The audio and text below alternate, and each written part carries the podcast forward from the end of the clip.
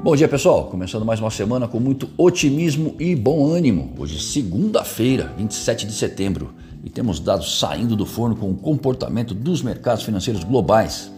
E até o momento, às 9 da manhã, o cenário é o seguinte: nas bolsas, o S&P futuro operando em baixa 0,10%, o estoque 600 na Europa em leve baixa 0,05% e o CSI 300 lá na China, esse encerrou em alta, 0,58%. A WTI, barril de petróleo 75 dólares, enquanto o comportamento do dólar ante as principais moedas no exterior é de alta de 0,12%. Na zona do euro, a Christine Lagarde, presidente do BCE, vai falar na Comissão de Assuntos Monetários do Parlamento Europeu nesta manhã. Nos Estados Unidos, saem os pedidos de bens duráveis em agosto às 9h30 da manhã em semana onde vários membros do FONC vão discursar, começando por hoje. A Nancy Pelosi, presidente da Câmara, marcou votação do projeto de infraestrutura de um trilhão de dólares para a próxima quinta-feira, lá na China.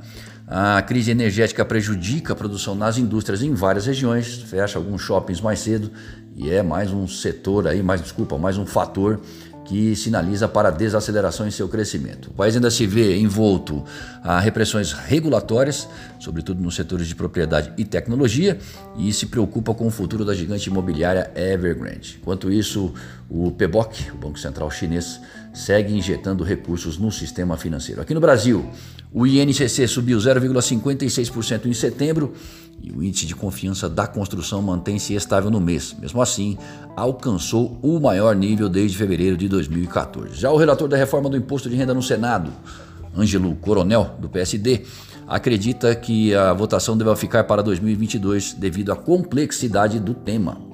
Vale citar que a aprovação de temas sensíveis como esse em ano eleitoral pode ser mais difícil.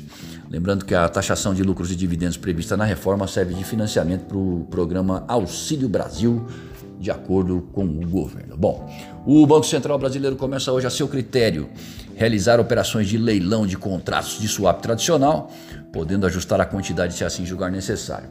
As operações serão feitas às segundas e quartas-feiras e o primeiro lote será oferecido entre 10h30 e 10h40 da manhã.